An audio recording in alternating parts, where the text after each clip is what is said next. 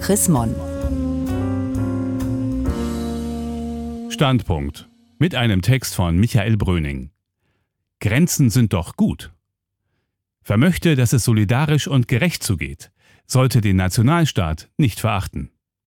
In der Berichterstattung, im Kulturbetrieb, auf Kirchentagen, Parteikonventen und in den Talkshows ist der Abgesang auf die Nation und den Nationalstaat zu einem Leitmotiv der politischen Debatte geworden.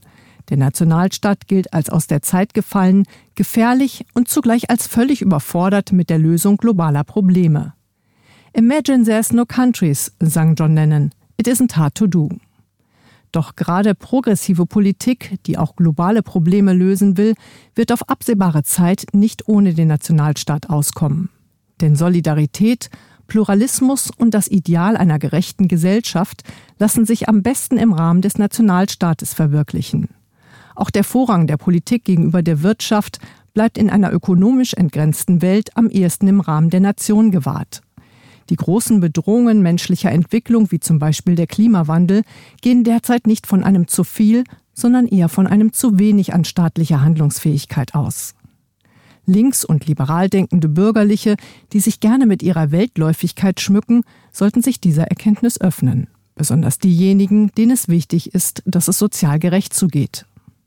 Soziale Sicherungssysteme sind gerade in einer Zeit wichtig, in der der gesellschaftliche Konsens verloren geht und Fragen der Identität häufig an die Stelle der Solidarität treten.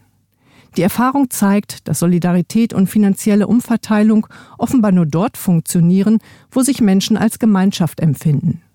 So gibt es weltweit zwar Nationalstaaten, die keine Wohlfahrtsstaaten sind, aber alle Wohlfahrtsstaaten sind zugleich Nationalstaaten.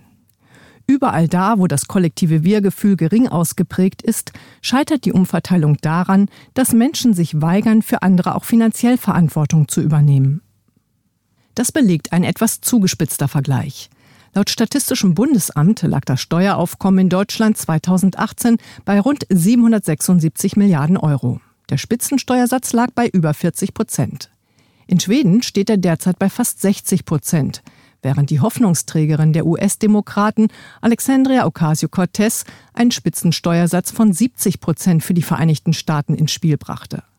Zugleich scheitern in nahezu sämtlichen Industrieländern Versuche, die staatlich finanzierte Entwicklungszusammenarbeit auch nur auf den Bruchteil eines Bruchteils dieser Ausgaben zu erhöhen, trotz Dürre, Krieg und weltweiten Flüchtlingselends. Das zeigt, dass Solidarität, die über Familie und Freunde hinausgehen soll, ein nationales Wir-Gefühl benötigt. Es lässt sich nicht auf alle Menschen ausweiten, so bedauerlich das ist. Erst die Grenzziehung zwischen Innen und Außen ermöglicht eine abgestufte Solidarität, in der Bürger ihren Mitbürgern eine stärkere Unterstützung zubilligen als entfernten Fremden. Vielleicht ist es kein Zufall, dass sich gerade diejenigen für die Überwindung der Nation und das Ideal der fernsten Liebe einsetzen, die auf den Wohlfahrtsstaat nicht so sehr angewiesen sind.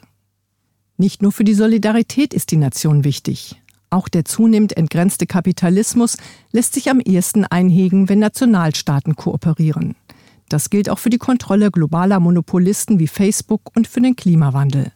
Das hat sich zum Beispiel bei der Bekämpfung des Ozonlochs gezeigt. Am 16. September 1987 unterzeichneten 24 Staaten und die Europäische Kommission in Wien das Montreal-Protokoll über Stoffe, die zu einem Abbau der Ozonschicht führen.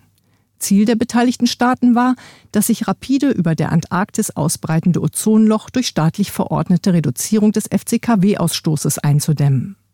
Nach und nach traten sämtliche Staaten der Welt dem Vertrag bei. Das Protokoll gilt heute als der einzige zwischenstaatliche Vertrag, der jemals von allen Unterzeichnerländern tatsächlich ratifiziert und umgesetzt wurde und zeitigt Erfolge. Das Ozonloch schließt sich langsam. Das Beispiel zeigt, wie sehr es auf die handelnden Nationalstaaten ankommt. Nur sie können global vereinbarte Standards durchsetzen. Deshalb fordern auch aktuelle Abkommen wie die Agenda 2030 für nachhaltige Entwicklung unmissverständlich die Staaten auf, nationale Antworten zur Umsetzung zu entwickeln. Und was sind die Zusammenschlüsse der G7, der G20 oder die Vereinten Nationen, wenn nicht Gemeinschaften handlungsfähiger Nationen? Auch mit der Europäischen Union verfügen wir theoretisch über ein ausgezeichnetes Instrument, um globale Standards zu setzen und internationale Konzerne dort, wo es nötig ist, an die Kandare zu nehmen. Doch zwischen Theorie und Praxis besteht eine dramatische Kluft. So scheiterte die EU etwa wiederholt mit ihrem Versuch, den Handel mit spekulativen Finanzprodukten durch eine einvernehmliche Finanztransaktionssteuer einzudämmen. Fortschritte wurden auch hier nur durch Staaten möglich, die als Gruppe voranschritten, anstatt bis zum St. Nimmerleinstag auf einen Konsens auf übergeordneter Ebene zu hoffen. Das Beispiel belegt, dass in Gesellschaften zum Teil deutlich unterschiedliche politische Präferenzen existieren, über die eben schlicht kein Einvernehmen besteht. Der US-Politikwissenschaftler Francis Fukuyama warnte deshalb schon vor Jahren davor, dass sich eine globale politische Vereinheitlichung auf Kosten der Nationalstaaten über kurz oder lang in eine Monstrosität aus administrativen Kosten und fehlgeleiteten guten Absichten verwandeln würde. Dadurch nehme nicht die Selbstbestimmung der Bürger zu, so Fukuyama, sondern das Gefühl, entmündigt zu werden. Es sind eben gerade die Nationalstaaten, die die demokratische Vielfalt garantieren können. Sowie ja auch die Entwicklung der Demokratie auf das engste mit der Entstehung der Nationalstaaten verknüpft war. Erst in ihnen wandelte sich der Untertan zum Staatsbürger. Und nur in den Nationalstaaten können Regierungen problemlos und direkt abgewählt werden, wenn sie ihren Auftrag nicht erfüllen. Das ist der Vorteil überschaubarer politischer Gemeinschaften und klarer Verantwortlichkeiten. Natürlich ist Einspruch möglich. Nationaler Zusammenhalt lässt sich leicht manipulieren und übersteigerter Nationalismus hat bereits zu zwei Weltkriegen geführt. Um es deutlich zu sagen, Nationalismus ist von übel, Rassismus gehört bekämpft und das Pathos der Liebe zum Vaterland brauchen wir nicht. Aber es geht um mehr als Verfassungspatriotismus, mehr als sich an das bloß Selbstverständliche zu halten und nicht rechtsbrüchig zu werden. Es geht um ein Bekenntnis zu einem gemeinschaftlichen Projekt, das in die Zukunft reicht. Einen Graubereich, der schwer zu definieren ist und mit Werten und auch gesellschaftlichen Konventionen zu tun hat.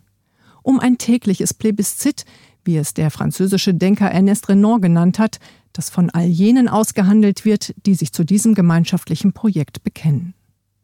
Natürlich sind Nationen sozial konstruiert. Und gerade darin liegt eine große Chance, wenn sich gerade progressive Kräfte an dieser Konstruktion beteiligen. Entscheidend ist, dass das gemeinschaftliche Wir nicht ethnisch hergeleitet, nicht mit Vorfahren, Abstammung oder Hautfarbe begründet wird. Hier liefert die schottische Nationalpartei ein konstruktives Beispiel. Sie vertritt in wirtschaftlichen Fragen sozialdemokratische Positionen und absolut proeuropäische. Gleichzeitig steht sie für einen nicht auf Abstammung beruhenden Nationenbegriff. Das Schottische liegt nicht in der Familie, man muss nicht mit dem Kilt geboren sein. Schotte sein beruht auf dem Bekenntnis, Teil des Projekts Schottland sein zu wollen, unabhängig davon, wo man herstammt. Warum sollte das nicht auch in Deutschland möglich sein? Ein solches Projekt setzt voraus, dass sich alle Demokraten an den Aushandlungsprozessen beteiligen und die Nation nicht den Demagogen von rechts überlassen. Nur das Ja zur weltoffenen Nation kann den Nationalstaat vor sich selber schützen. Mehr Informationen unter www.chrismon.de